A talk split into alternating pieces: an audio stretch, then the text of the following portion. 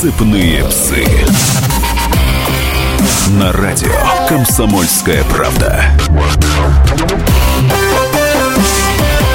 Здравствуйте, люди! В студии Эдвард Чесноков и Елена Нашикян. И обсуждаем, обсуждаем, обсуждаем пресс-конференцию Владимира Владимировича. Вот бегаешь ты по мегаполису, а потом едешь на Дальний Восток, строишь там космодром, а потом еще куда-нибудь едешь и русскую атомную электростанцию там строишь, и забегаешься ты, и не понимаешь, чем ты являешься. А чтобы это понять, нужно в зеркало посмотреть. А чтобы это сделать, нужно, чтобы другой человек на тебя посмотрел и сказал, друг, а соринка-то у тебя, зато глаз красивый.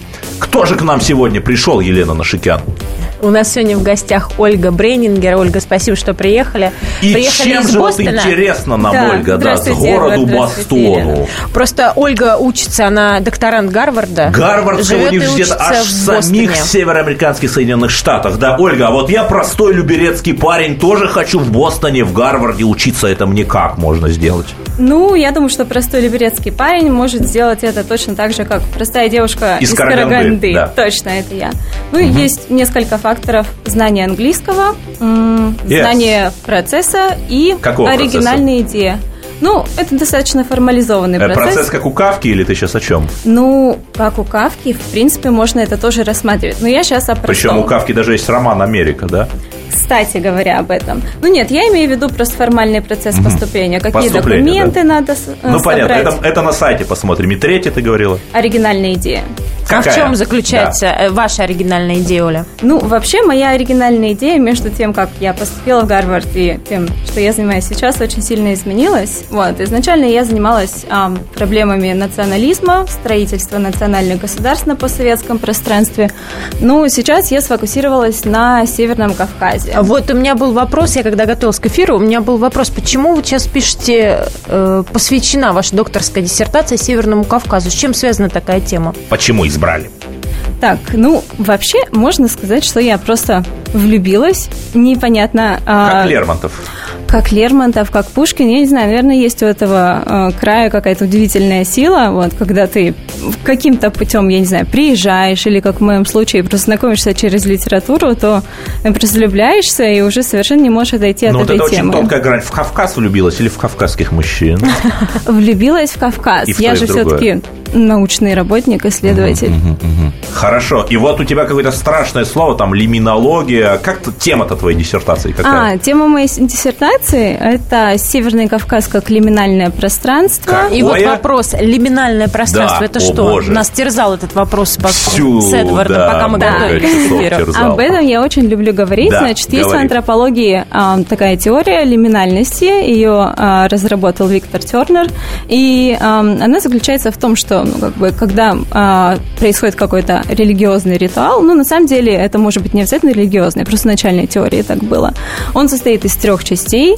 А, соответственно, подготовка, стадия перехода и потом инициация, уже переход в новый статус. И лиминальность это что? Это как раз-таки стадия перехода. Иногда бывает так, что человек, который проходит ри- ритуал, это может быть даже там, допустим, целая страна. Хорошо, лиминальность это стадия перехода. А при в чем тут Кавказ? ты И застрял. И тема, тема твоей диссертации. Значит, я думаю, Да. что Северный Кавказ в русском культурном воображении это как раз такое лиминальное пространство, когда а, герой, допустим, попадает туда и Стоп, то есть как Нео, помнишь, там попал на какую-то станцию, которая не там и не сям была в «Матрице», да? Приблизительно поэтому- так, Мгм. да, это очень точно, именно так. Вот, то есть, Во, какой если мы умный. посмотрим там у Пушкина, у Лермонтова, Печорин, допустим, это Кавказ, это получается как раз их стадия перехода, которую они не могут завершить, и поэтому они разрушают все вокруг себя. И сами Подождите, гибнут. а завершить что? Вот э, стадия перехода от чего к чему Да. тогда? Вот То есть это может конкретики быть- немного. От любого состояния к любому состоянию, но суть в том, что ты должен поменять статус. Допустим, инициация, там, когда юноша входит в общество на правах Ну хорошо, это все понятно. Вот у меня, у люберецкого парня простой вопрос. Вот господин Навальный поддерживает лозунг «Хватит кормить Кавказ», раз уж мы об этом заговорили. Ты-то как к этому относишься? Ну, я думаю, что это очень противоречиво, и, а, если честно, мне кажется, что в долгосрочной перспективе это не совсем верный лозунг. Учитывая историю российско-кавказских отношений, мне кажется, что а, Россия и Кавказ неотделимы друг друг от друга. Это э, так сложилось, и поэтому нужно скорее налаживать э, отношения, делать их еще лучше, нежели пытаться как-то посеять раздор. Оля, ну вот тебя привлекает Северный Кавказ. Я знаю, что ты пять лет училась э, в литературном институте в Москве. А Да. почему ты эмигрировала? Почему ты уехала из страны и сейчас Из учишься России. и работаешь э, в США? Ну, изначально я уехала в Германию, а, я из Потому что она поволжских- Volksdeutsche. Точно, да, Фольксдойче. Oh, yeah. Поволжские Я- немцы. Депортированные в Казахстан. Об этом мы поговорим чуть позже. Давайте, с удовольствием. А, ну, поскольку у меня английский на тот момент был самым сильным языком, я Oh, решила really? учиться, да, в англоязычной стране.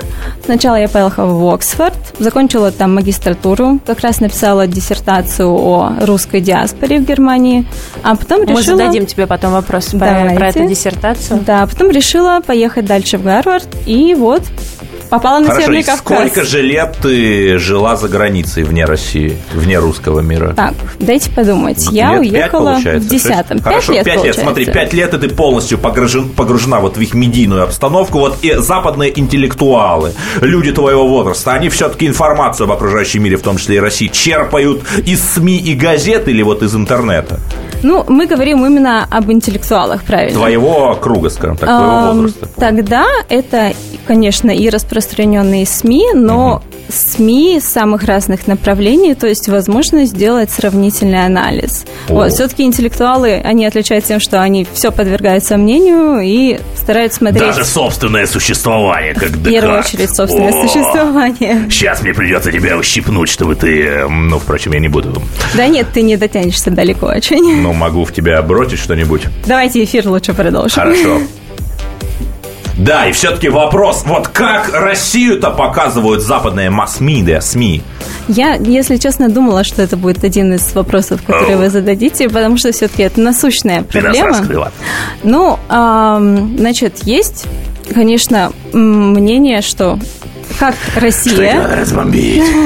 как Россия в западных медиа, так и США, например, в русских медиа неправильно изображается. Это, да, пожалуй, это так и есть, с этим спорить невозможно, но мы говорим только о самых мейнстримовых медиа, то есть на самом деле есть целый спектр. Ну, по-русски говорить самых главных, да, Ну, ведущих. самых главных, самых И как, популярных. как? 20 секунд осталось. Как показывают Россию? По-разному. Это будет Ох, самый короткий какой ответ. хороший ответ. Но все-таки люди-то как к России относятся? Хорошо, плохо там?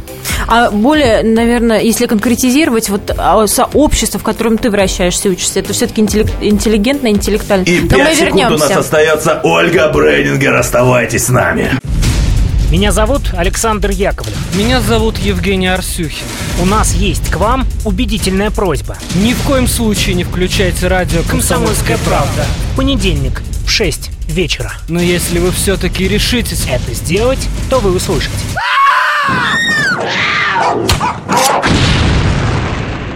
Радиорубка понедельник. в 18.05. Сыпные псы. На радио «Комсомольская правда».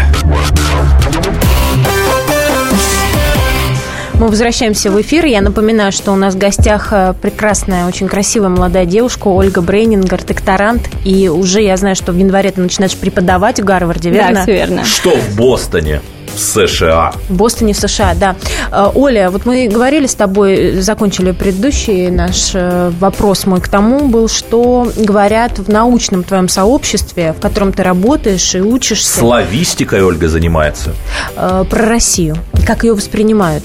Современную Россию в ны- нынешних ситуа- в нынешней ситуации. Да, это отличный вопрос, потому что, мне кажется, есть здесь есть место для того, чтобы развенчивать некоторые стереотипы о том, что... И создавать новые. И создавать новые, возможно, давайте посмотрим, как получится. О том, что, ну, есть только один образ, сколько там э, России в США, США в России, но на самом деле есть большое количество альтернативных медиа. Вот, конечно, что касается России... А вот, извините, а какие именно альтернативные медиа там на США вещают? Ну вот, например, очень а, позитивная а, coverage, это у нас что, э, репортаж о России, а, можно посмотреть в The Nation. Как, как? The Nation. Ага. Мгм. Это что, те- телевизия или что? Это э, газе- ж- газета. мгм. Прочитать, значит, да. Да. Еще? И ам, есть разные, э, скажем так, левого толка издания. Ну и что касается вообще Типа как бы... Washington Times, наверное, да, которую часто путают с газетой Washington Post. Да. А, я на самом деле сейчас думала о, о The Guardian. Конечно, The это Guardian, н- да. не совсем э, левое в классическом понимании, Ну, это же но у них газета. да. Ну, это да, не американское же издание. А, а мы говорим только о американском. Давайте мы про говорили, британское да. тоже скажем. Э, Давайте. Только не говорите про газету «Сан». Ой, вот газета «Сан», кстати, это как раз-таки обратный пример, потому что когда был случай вот с а, Боингом, Malaysia Airlines, они yes. опубликовали MH17. а, Putin's Missile, ракета Путина, еще даже Ну до да. появления официальной информации. Но вот у Guardian в прошлом году был опрос, они приглашали разных специалистов, а, связанных там с Россией, и представляли разные точки зрения на события. И, в общем-то, очень большой спектр. Хорошо, а вот канал RT, Russia Today, там кто-нибудь смотрит у вас? Ну да, как бы сложно пройти мимо арти. А- Ну так давай вернемся к вопросу. К научному сообществу. К научному относится? сообществу. Интеллектуальному, интеллигентному научному сообществу. Э, Поскольку исследователям вообще свойственен такой профессиональный релятивизм, то есть не, а, не испытывать личных чувств, то все стараются абстрагироваться по мере возможности. Ну, конечно, прослеживаются личные симпатии, бывают даже какие-то, ну, там, не знаю, Личные симпатии к России ты имеешь в виду? и к России, и, а, ну, вот в случае украинского конфликта, допустим, а, у некоторых э, исследователей была очень сильная поддержка а, независимости Украины, но, опять же скажу, представлен полный спектр мнений. Мгм, Вот, так что, интересно. если взять среднее арифметическое, то можно сказать, что все-таки объективность присутствует. Нет, ну интеллектуал это, это одно, а вот мейнстрим, да, когда там человек смотрит CNN и там рассказывают там про русскую Ну, агрессию. мейнстрим да. имеем в виду массовую Ма- да, масс- аудиторию. м- mass culture, да. Ну, конечно, массовая а, аудитория больше всего подвержена ну, такой грубой стереотипной работе, но на самом деле, а, поскольку Россия все-таки далеко, Россия непонятная страна, то все это Mysterious, вот это тайна России, русская да, душа, которую, да. то все это вроде как, ну, бьет в цели, и тем не менее попадает мимо. То есть люди продолжают думать, что Россия это такая огромная таинственная страна, Как и все вот эти есть. политические а, тенденции, да, в которых он- она, она завязана, это а, что-то, что не совсем ну, доступно, скажем так, если об этом не- вдаваться в детали, не размышлять. Оля, а так как ты затронула тему русской души, то я знаю, что твоя диссертация магистерская была посвящена национальной идентичности, верно? Да, Русской верно. национальной идентичности. Так вот, если коротко, в не, там, двух-трех предложениях, как ты можешь определить эту русскую национальную идентичность? что? И чем она отличается от американской, европейской, так как ты жила и работала в этих странах большую часть жизни? Ну, что касается конкретно моей диссертации, то это она была посвящена русской диаспоре в Германии, вот, поэтому, наверное, немного отдельный вопрос. А что касается русской идентичности, то я знаю, что там при Ельцине а, был, была создана группа по созданию национальной идеи. Стоп, какая группа? Интеллектуальная группа? Интеллектуальная группа. Мгм. Вот. И у Пелевина в Generation Да. P, кстати, тоже есть такой момент, когда а, а, некто пытается придумать русскую идею и никак Нет, не может. некто, а Влад... в- в- Владлен... э, Вавилен Татарский, Но да? он получает и он дух это Достоевского задание от призывает. одного бизнесмена. То есть это его заказ. Да, и... бизнесмен говорит, что ну не может же за бабками стоять бабки. То есть наша идея это что, бабки, да? Да, кстати, Да. именно так там и Так, есть. может, такие есть? или Но нет? он-то в результате проваливает задание, потому что он не, не Хорошо, находит. вот сейчас представь Давай себе задание, ты как это сформулируешь, идее. да? вот на- сформулируй нам. Русская идея это что? Только Ольга Брейнингер, которая родилась в СССР, ходила в школу в Казахстане, училась в институте, а сейчас докторант Гарварда может сказать, что такое русская идея. Так, очень такое эмоциональное говори, да. начало. Ну, давайте сначала разберемся. Мы говорим о русской имперской идее, о советской идее или О чем ты современной. конкретно? По-моему, О чем ты советская идея конкретно это та же самая русско-имперская идея, только в чуть другой упаковке. А вот это не совсем верно, потому что, ам, ну, допустим, то, что в имперской России а, было религиозной идеей, в Советском Союзе превратилось в идею построения коммунизма. То есть как бы ниша была одна и та же, но формы были разные. А сегодня? Сегодня что происходит Сегодня, с мне национальной кажется, идеей? что это смесь одного и другого, то есть ну, как бы современный а, имидж России – это частично имперские элементы, частично советские, такое очень причудливое сочетание того и другого. Ну и в Беларуси, в общем-то, ровно то же самое. Там все более выпукло, это видно, да, там э, советские гербы везде, колхозы, да. Ну вот, кстати, сейчас подумала, что у э, антрополога из Пристона, профессора Сергея Ушакина, у него было интересное наблюдение, что в 90-е доминировала именно идея э, таких Чтобы родовых часть связей. всего мира, да? Нет, чего? семейная, семейная идея. Вот. И она стала постепенно как-то отходить вот в 2000-е и заменилась идеей а, национальное государство, но ам, как бы то, в которое входят разные этносы, то есть То есть это идея Рима, по сути, еще раз, да? Ну, мне- Римская империя. Римская империя, но а, упор делается именно на то, что ни религия, ни этнос, они не играют какой-то различительной роли. То есть, получается, гражданство не по а, крови, а по паспорту. Да, и Ольга Брейнингер, вот ты сказала, что ты при, приезжаешь, планируешь приехать в Россию на длительное время, а ведь э, Барак Обама сравнил Россию с лихорадкой Эбола и ИГИЛ. Тебе не страшно? Да нет, мне на самом деле не страшно и наоборот интересно. Мне кажется, что Россия сейчас это то место, куда нужно ехать, чтобы почувствовать пульс истории, потому что, ну, в разные времена как-то вот эта точка перемещается там с, од- с одного места на карте на другое, и вот сейчас Россия это именно вот это вибрирующее, вибрирующее, пульсирующее эхо времени.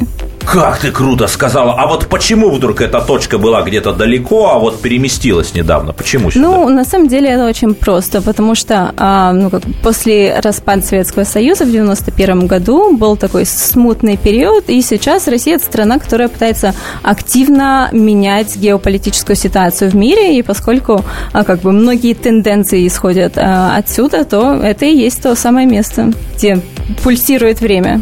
Ну, давайте немного уйдем от политики. Оля, я знаю, что ты... Наконец-то, да, заинтересуем наших слушателей. Я знаю, что ты пишешь. Э, помимо того, что ты работаешь, э, научная работа, какой-то ты занимаешься, ты еще пишешь э, прозу, верно? Да, это верно. И И 2015 даже, год... перебиваю, в премию «Дебют» вошла в лонглист. И знаешь, ты знаешь, что 2015 год в России был годом литературы? Но она не настолько оторвана от России, да, конечно, на знаю. самом деле сложно быть славистом и пройти мимо О, этого. да. Как-нибудь ты принимала участие в акциях этой государственной программы? Ам, ну, активно Стихи в рамках этой читала. институциональной программы нет. Ну вот, можно сказать, что на, когда это? на этой неделе, в понедельник, я была на одной из а, конференций премии «Студенческий букер». В Махачкале? Вот. Нет, это было уже в Петербурге. Вот, кстати, да, на этой неделе, И вот этот вот переход из Махачкалы в Петербург, ты почувствовала, что это все то же самое, по сути, имперское русское пространство, которое скрепляет русский язык и Пушкин? Ну, я, если честно, стараюсь не использовать слово «имперское». О, У него да, все-таки извини. Такой тяжелый политический багаж. Особенно учитывая «Звездные войны», да, примеры которых вот сейчас, да-да-да. Точно, да. Но э, единство, несомненно, А почувствовала. вот нам страшные смс приходят, почему от России можно оторвать Украину с Беларусью, но нельзя отделить Северный Кавказ. Назовите три причины, это нам наш анонимный слушатель пишет, зачем русскому народу нужна Чечня. Значит, я назову первую причину. Мы, русские люди, проливали кровь. Мы строили там фабрики и заводы. У меня много друзей, чеченцев. Я считаю, что вместе русские, чеченцы, мы все, это наша общая земля. Вы как считаете? Ам, давайте для этого посмотрим на историю отношений России и Кавказа. Кавказ – это стратегически, геополитически важный, важный регион для России. И для всего мира. И, ну, для России в частности, раз уж мы, раз уж а, кто слушатель наш задает вопросы России. В XIX веке одна шестая имперского бюджета уходила на то, чтобы поддерживать российское присутствие на Кавказе. Ну и строить там дороги, школы. Э, да, инфраструктуру, ну, военная компания, само собой. Ну, Кавказ – это все. Это, в общем-то, форпост между Востоком и Западом. И ни в Скорее мост наоборот. А, можно сказать и так. Я бы... Это можно обсудить как бы более детально. Ну, и то, и другое. Но, Вот. конечно, вы ждете от нас, что мы что-то скажем вам о пресс-конференции Владимира Владимировича, и мы скажем, и поэтому вы останетесь с нами. Не Да, переключайтесь, оставайтесь оставайтесь с с нами. нами. Ольга Брейнингер, Елена Нашикян, Эдвард Чесноков. Все проблемы ему по колено. И по пояс любые критики. По плечу разговоры с теми, кто по локоть увяз в политике. Политика в России – это не только скучные речи и предсказуемые выборы. Политика в России – это еще и яркое шоу. Это и схватка не только идеологии платформ, но и характеров и личностей. И потому программа о политике должна быть бескомпромиссной и жесткой, потому что веду ее я, Александр Гришин, политический обозреватель «Комсомольской правды». Политическое шоу «Руки по локоть» с Александром Гришиным. Слушайте каждый вторник в 16.05 по московскому времени. Сыпные псы. На радио «Комсомольская правда». Люди, здравствуйте! Краснодевица приехала к нам аж но с Бастона, городу с североамериканских штатов Соединенных. Ольга Бреннингер, человек, которого можно назвать гражданкой мира, но любит она землю русскую, любит даже каким-то чувством шестым, седьмым, восьмым, двадцати десятым. И смотрели мы сегодня пресс-конференцию лидера национального, и мне запомнилось то, что он сказал, что матросам нужно вернуть кортики. Внимание к деталям рождает совершенство. А тебе из пресс-конференции Путина, Ольга, что запомнилось? Ну, вопрос, связанный с Севастополем, кстати, мне тоже показался mm-hmm. очень интересным, особенно а, предложенная мысль о том, что Севастополь должен стать а, силиконовой долиной в России. Ну, ну как одной кремниевой, из... да. Кремниевой, да. Да. А, Но почему что... бы и да? Запомнилось э, много экономических показателей, mm-hmm. разговор об экономике, конечно. Сирия, Турция, ну, в общем-то, все насущные вопросы сегодняшнего дня, мне кажется, были абсолютно, да, поднимались. Ольга, ну раз ты изучала историю, ты же знаешь, что до Владимира Владимировича Путина никто так демократично, если можно сказать, открыто не встречался со да СМИ. Ельцин и 4 часа, часа не выдержал, да, да, не выдержал бы ни, ни один из предыдущих, ну, даже предыдущий президент страны не выдержал бы этого. Так вот, эм, как ты, как ты охарактеризовываешь, будучи ты гражданка России или США? Я гражданка Германии. Ох. Ты гражданка Германии. Вот будучи гражданкой Германии, живущей и работающей в США, как ты охарактеризовываешь президента России и его политику? Вот на взгляд с той стороны. Э, такие явления, как сегодняшняя пресс-конференция, оцениваю очень а, позитивно, потому что возможность открытого диалога – это всегда очень продуктивный момент для а, политики. Да. Нам пишут, джигиты э, даже... Прочитай, прочитай, что На пишут. толчки ощущают и ведут себя орлами. Кавказ рулит, спрашивает Дима. Ну, вы знаете, Эдвард, в каждом из нас есть некий внутренний кавказец, даже во мне, в русском человеке. Ибо ковчег-то Ноя куда пристал? На Кавказе. А я напоминаю, что мы ждем ваших звонков 8 800 297 02. Эдвард, вам не приходилось бывать когда-нибудь в лечебнице для душевнобольных? Пришла смс от Якова. Ну, если вы можете оформить пригласительный, то почему бы и да. Вслед за Бродским очень хорошая идея. Да, и э, Есенин, насколько я знаю, в такой лечебнице Кстати, да, бывал. Есенин. И э, этот четыре дня, так кто написал? Гаршин, да. И нам звонят. Откуда вы? Вечер добрый, Владимир, откуда вы? Вологда. Здравствуйте, Угу, Владимир. У меня вот три вопроса к вашей гости.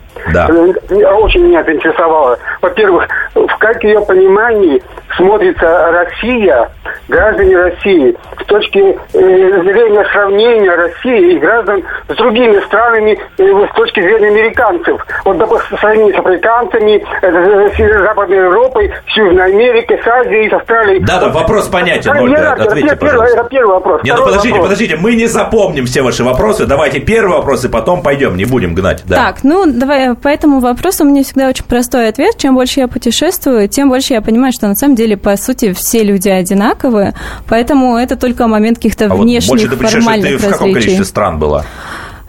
Я так Просто честно, цифру назови. Ну, от 20 до 30. Хорошо, прекрасно. Следующий вопрос, Владимир, второй Второй вопрос. вопрос.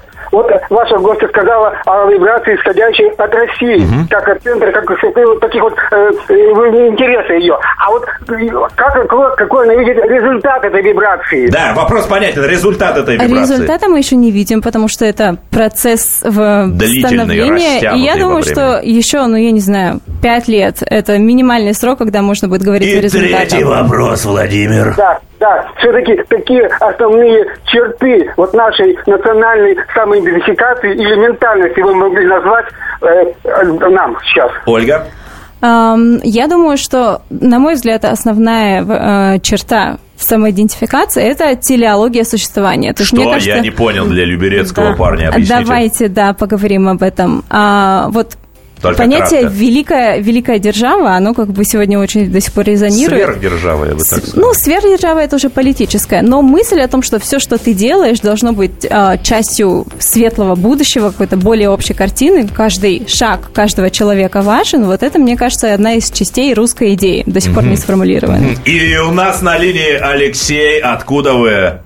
А, Здравствуйте, я из Перми. Ваш вопрос? А, Мой вопрос лично к вам. Вы сейчас программу ложь не ведете? Веду, веду, да, каждую субботу. Просто у нас времени мало. Следующий вопрос. Ну и все. Да, ждем вас в субботу. Да, э, у-. Елены Нашикян. Вопрос. У Елены Нашикян э, был ответ к тому, что. Эдвард, нам звонят твои поклонники. Это приятно. Вопрос у Елены все-таки есть, я вижу. Э, У Елены есть вопрос э, про Ольгу, о, к Ольге, про ее творчество. Да. Я прочитала твой рассказ, который называется «На другом языке». Мне Это показалось- название рассказа. Да, называется он, да, на другом языке. Мне показалось, что это история из студенческой какой-то жизни. А о чем ты, в принципе, пишешь? Есть ли какие-то общие Или запретная тема, может быть. задачи, цели, темы? О чем ты пишешь? Ам, да, есть и более общие, есть и запретные. Ну, на другом языке это очень старый рассказ. Я не знаю, я его, наверное, написала В лет сети лежит. 8-7 назад. Вот пора обновлять тексты. А, мой последний текст – это роман, который называется «В Советском Союзе не было, не было адерола». Еще раз, в Советском В Союзе Союзе не было... Адерола. Это что? Адерол – это а, наркотик или лекарство, А, а, а, стимулирующее... сейчас нас прикроют, господа. Давайте скажем так, это лекарство Это от вещество. дефицита внимания.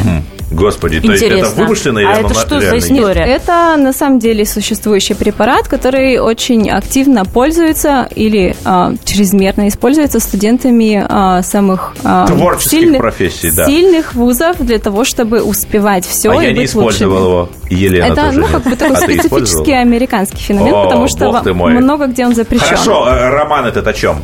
А, ну, это такая своего рода политический, своего рода политический манифест То есть для ты меня. пишешь, Ну, в принципе, понятно. про политику, про историю, ты пишешь, в, в общем, про это? А, и про это тоже. Для меня это И тема, про которая это тоже. неотъемлемая. Все-таки возвращаясь к пресс-конференции Владимира Владимировича, вот ты-то уже, Ольга, рассказала, ты-то, Елена, что запомнила из этой пресс-конференции? Ну, конечно же, я запомнила фразу, которую запомнили все, что турки хотели лизнуть, но американцам, может быть, это О, не но понравилось. смотрите, вот мне так кажется, что Путин мог бы создать такой образ врага, что вот англичанка гадит, как говорили раньше, но он этого не сделал. Да, он говорит в основном о внутренней повестке, даже очень мало говорит об Украине, Сирии, по меню. Вот почему, Ольга, по-твоему? А, ну, риторика политическая в любом случае остается очень острой, очень сильной, но мне кажется, что обострять какие-то противоречия, которые если есть между Россией и США, это совершенно нецелесообразно сегодня. Я думаю, Особенно что обе сейчас. стороны это понимают хорошо. Потому что в Америке, мне кажется, сейчас как бы острота риторики тоже снизилась. Хорошо, но вот в Америке есть вообще традиция подобных пресс-конференций, там, когда 4 часа, как штык, отвечает на вопросы первое лицо? А, В Америке есть э, традиция предвыборных дебатов, которые, мне кажется, выполняют такую же роль отчасти. Ну, такие у нас там господин Навальный Ну да, дебатировал тоже с этим, есть с Дегтяревым, да, Михаилом? Но вот Так? такие встречи э, первого лица с, со СМИ, такие открытые, Массовые, демократичные, да. массовые встречи, есть ли Но в мне Америке? кажется, вот именно в абсолютно аналогичной форме нет. А в других странах, там, Великобритания, Германия, Мне кажется, это вообще такой достаточно уникальный фо- формат современной российской политики. Хорошо, вот э, ты в Германии часто бываешь, у тебя гражданство Германии, я напомню. Ну, два раза в год приезжаю. Вот та проблема с мигрантами, о которой много говорили и, как я понимаю, во многом раздували наших СМИ, она реальна? Отчасти да, но опять же она очень сильно преувеличена, потому что, ам, ну, как бы, это, есть какой-то политический запрос на это, но на самом деле многие люди прекрасно осознают, что да, а, мигрант, беженцы из Сирии – это те люди, которые в первую очередь страдают от политических событий там, и которым нужна помощь, поддержка, да и просто место, где они могут выживать. Хорошо, в какой части все-таки вот эти вот проблемы, связанные с э, миграционной инвазией, вторжением в Европу, реальны? Мне кажется, что ситуация приблизительно одинаковая везде. Есть скептики, есть люди, которые поддерживают, поэтому не могу выделить. Ты это. настоящий политик, тебе надо баллотироваться в А я муниципальные напоминаю, депутаты. мы ждем ваших звонков 8 800 200 ровно 97,2. Звоните нам. Вот все-таки, Ольга, ты э, э, чуть-чуть затронула в начале трагедию твоей семьи и трагедию всех э, поволжских немцев, да? Вот э, мы знаем, что произошло, ужасная, да, это депортация. А вот в твоей-то семье какие воспоминания об этом остались? Вообще, это один из самых примечательных эпизодов, которые, мне кажется, сформировали меня, как, Как ты сейчас личность. как политика или дипломата. Да, Моя минута. бабушка в 15 лет была сослана в Казахстан. Как ее звали? А, Вильма Александровна. Вот, но Откуда при- была сослана? Э, Из Республики Немцев Поволжья. Да, но при этом она гов- говорит, что а, жизнь в Советском Союзе это был самый лучший ее период жизни и считает, что а, лучше не было и хотела бы остаться. Мгм. А и как они выживали там вот в этой ссылке? Ну, на самом деле, а, очень тяжело. Представь, тебе 15 лет, ты хочешь влюбляться, хочешь получать высшее образование. Вместо этого тебя сажают на трактор, и ты работаешь всю твою семью, каждого человека посылают в разные места. Ты больше не видишь своих родных. Как Это такое уж- может быть? Это правда было, что не, не целую семью отправляли, а разрозненно всех... э, Да, очень часто так бывало. Оди- В один день просто перестала считать республика, и... В 41 году, я напомню, когда мы воевали с Германией. Мы И оставайтесь с нами, этому. это цепные псы, оставайтесь с нами. Если всех экономистов выстроить в одну линию, они все равно будут показывать в разные стороны. Верное направление знает доктор экономических наук Михаил Делякин.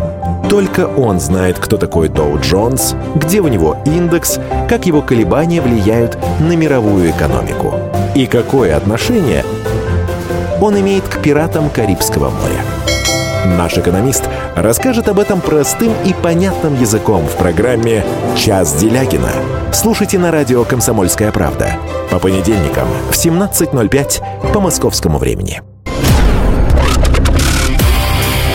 Сыпные псы. На радио «Комсомольская правда». Ольга Бреннингер, писатель и докторант Гарвардского университета, только что рассказывала нам о печальной истории своей семьи, когда в 41 году поволжских немцев сослали в Северный Казахстан, где и родилась в городе Караганде Ольга. Да, это было печально, но, например, если взять Америку, в 42 году в США 200 тысяч человек, японцев или имевших родственников из числа японцев, посадили в лагеря без суда и следствия просто для того, чтобы и, по- и, э, нейтрализовать потенциальных шпионов. Ну, время было тяжелое. Все-таки вопрос у нас к Ольге есть. Вот Ольга, э, рус, э, славистика, ибо ты славист. А, Чем, какие наиболее важные сейчас проблемы славистику как науку занимают вообще на Западе?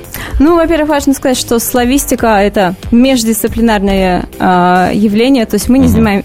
Славистика – это и литературоведение, и история, И и, антропология, ну, э, и лингвистика, да. Каждые, мне кажется, 5-10 лет возникают какие-то модные тренды, то есть, а, не знаю, в пост, ранее постсоветское время это была ностальгия, потом постколониализм. Вот, мне кажется, из последних это Да, вот изучение а, trauma and memory, то есть воспоминания, а, национальные травмы. Подожди, а, подожди, вот то, что Алексеевич делает, да, Нобелевский лауреат. а, В общем-то, можно это отнести как раз вот к, к- к этой теме.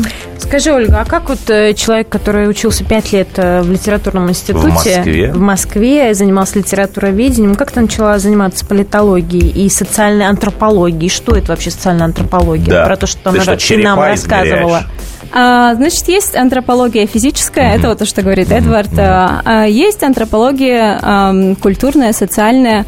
А, что я делаю? Я читаю литературные тексты, но не с точки зрения хорошо, плохо, гениально или графомания. Я по этим текстам а, восстанавливаю ту эпоху, время и общество, а, в которой они появились. То есть, ну, как бы это... Литерату- художественные тексты. Художественные Это тоже тексты, входит? да. А, Да, художественная литература, Вообще- то есть входит, верно? Да, антрополог может читать как текст все что угодно. То есть сегодняшнюю пресс-конференцию президента Путина, литературный текст, газетное объявление. Это все представляет собой ну, как бы одинаковую ценность. И это все можно сравнить и прочитать. И что можно понять-то из этого? А, понять можно очень много. Понять можно то, чего нет в официальной дискуссии, в официальном дискурсе. Хорошо, но вот ты сейчас, о, это старшее слово, дискурс, ты сейчас-то что поняла? Вот о современной России, например. А, давайте поговорим, например, о Северном Кавказе. Да, о Северном Кавказе. Ты что Алиса поняла? Ганиева пишет очень интересно Да. о многих Это противоречиях. писательница с- из, из Из Дагестана, Дагестана, да. Очень интересно о многих противоречиях на Северном Кавказе.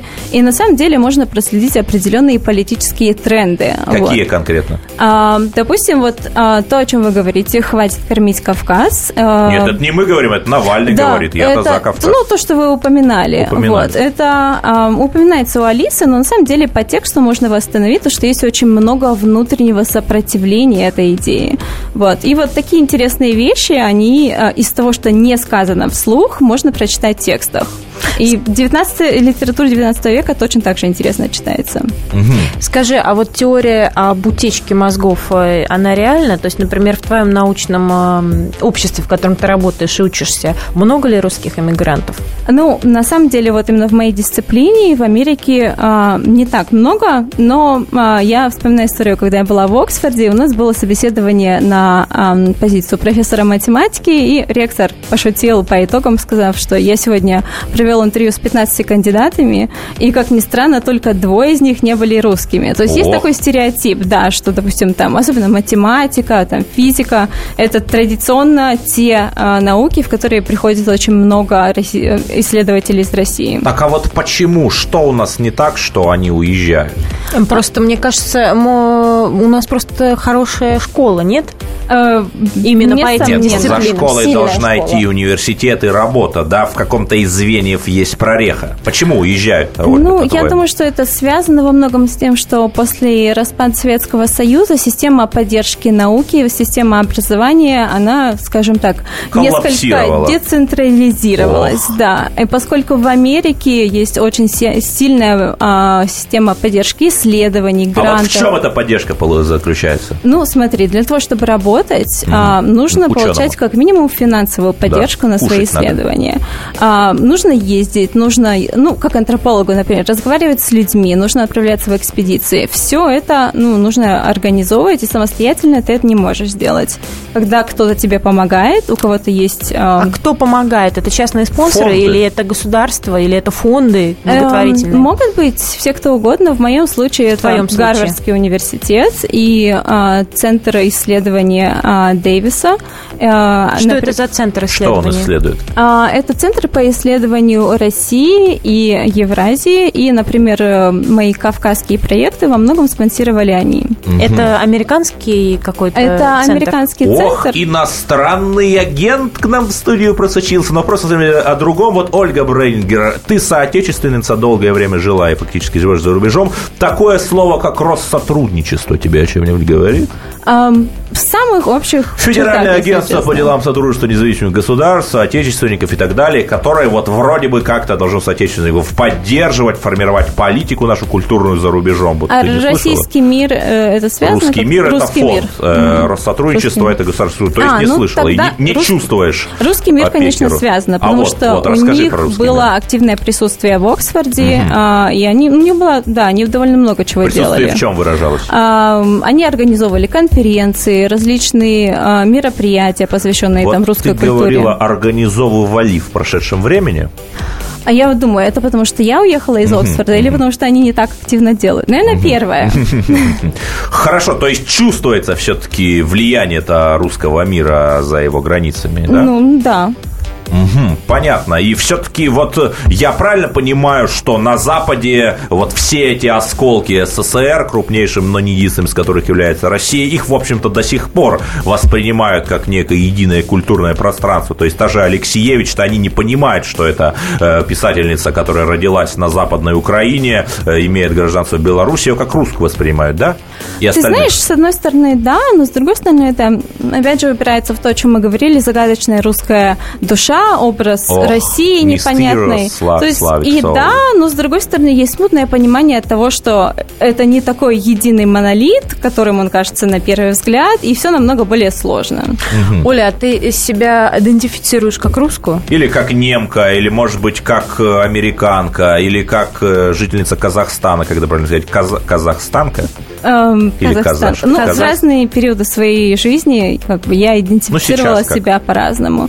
А, Я думаю, что я- сейчас я русская, но а, человек с большим ну, межкультурным опытом, который способен к диалогу с разными культурами. И это очень важная часть меня. То есть э, та вот вся отзывчивость русской души, о которой кто? Пушкин, э, Достоевский в своей пушкинской речи, да, по-моему, Щедрость говорил? ду- русской души. Да. А, Ну, наверное, это, я не знаю, если очень грубо сформулировать, русский человек нового поколения, то есть как, Знаешь, в- русский человек, русский человек на рандеву, да? У кого эта статья была, по-моему, у Тургенева, да? Скажи, а Да. русскому человеку на рандеву, где Рандеву. э, в ран- на рандеву, Да. он же на прогулку, рандеву, это Да, прогулка, да, да, на да. рандеву, где больше жи- э, где Лучше, лучше, да. живется, интереснее живется и творить, но работать в какой среде легче? В какой стране, в конце концов? Ну, я думаю, здесь включается мой профессиональный релятивизм, потому что я О. думаю, что в каждой стране есть свои преимущества. В Америке их очень много для того, чтобы учиться, для того, чтобы работать. Ты говоришь про научную 10 среду, я верно понимаю? Про научную среду да. ты говоришь, верно? Да, но а, в России сейчас происходит так много интересного, что я замечаю, что мне просто все время А тянет. и что я- интересного? Так, пожалуйста, что не год, то количество субъектов увеличивается. Это же редко происходит. Но да? Кстати, да. вот э, для научного представителя научной среды, скажем так, что интересного А мне происходит? кажется, что здесь Например? сейчас очень кипучая такая, ну, полуандерграундная образовательная культура. О. Очень много проектов, я не знаю, вот даже писательская школа, там, Майи Кучерской. а, все эти вещи возникают, и а, мне кажется, что впервые с 91 года ви- видна очень мощная тенденция к образованию, к познанию, к каким-то формам социальной Да. организации. Даже куча образовательных проектов, там Да. же Арзамас, например, да. И вот все-таки страшный вопрос Ольги Бреннингер Давай, я задам. Где вопрос. больше свободы, тут или там? А, классный вопрос. А, я его Спасибо, очень да. люблю, потому Да. что, с одной стороны, есть такой стереотип, что западные медиа более свободны. Возможно, это в Да, чем-то наших так. Но недавно а, американский профессор, которая преподавала в России, кажется, в РГГУ, если я именно? не ошибаюсь. Вот сейчас я не, не буду врать, потому что? что? не могу точно сказать. У нее была интересная мысль, что при том, что медиа более свободны на Западе, а, в обсуждениях а, среди студентов, то есть в классной комнате, больше свободы в России. Потому что ну, в американской науке есть какие-то такие табуированные Да. темы. Вы знаете все о протестах в Еле, которые Да, там да, да. связаны с Россией, с- со словом расизм. И она Расизм. пишет, что в России сейчас проще говорить, потому что эти слова не вызывают такой яркой Нету реакции. ложной политкорректности. Оля, мы да. заканчиваем, у нас осталось 10 секунд в эфире. Может быть, ты закончишь своими словами из прозы или стихами каким-нибудь? А, Я просто закончу тем, что поблагодарю вас. Прекрасное интервью, очень интересно. Благодарю, что пришла. Спасибо. Сыпные псы. Спорт после ужина. На радио «Комсомольская правда». Меня зовут Евгений Зичковский. И на выходных я занимаюсь спортом. Ну как занимаюсь? Слежу за спортивными событиями. Так что для меня понедельник день тяжелый вдвойне. Но я все равно расскажу вам о главных новостях из мира спорта. Ведь в нашем деле только так. Превозмогая усталость. Программу «Спорт после ужина» с Евгением Дичковским слушайте каждый понедельник в 22.05 по московскому времени.